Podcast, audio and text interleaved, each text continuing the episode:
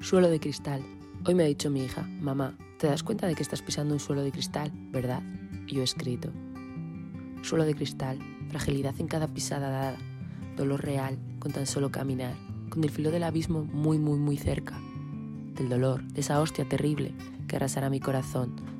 Yo hoy no pienso, hoy piso descalza y sin miedo, de puntillas o corriendo.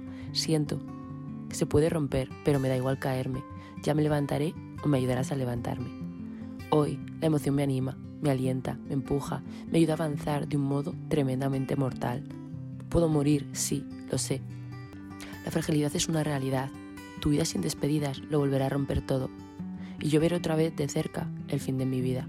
Mis días serán una sucesión de horas, minutos y segundos, que avancen muy, muy, muy lentamente, pero renaceré más fuerte y decidida o más perdida y abatida.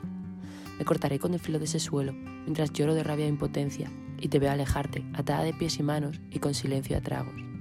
El cristal es un peligro. Si te corta, lo sé. Hoy tan solo lo veo como un espejo que refleja tu belleza y yo me siento idiota, muy idiota, y solo veo lo bonito. Y lo feo lo eclipso de mentiras mientras miro ese suelo frágil bajo mis pies y avanzo firme y decidida, pero con un poquito de miedo. Siento que el suelo de cristal se puede romper en cualquier paso que dé, pero solo quiero caminar por él y nunca dejar de hacerlo. Solo de cristal que se puede romper, pero a mí hoy eso me da igual. Hoy no lo pienso, tan solo lo piso, lo vivo y me dejo llevar, y me dejo llevar.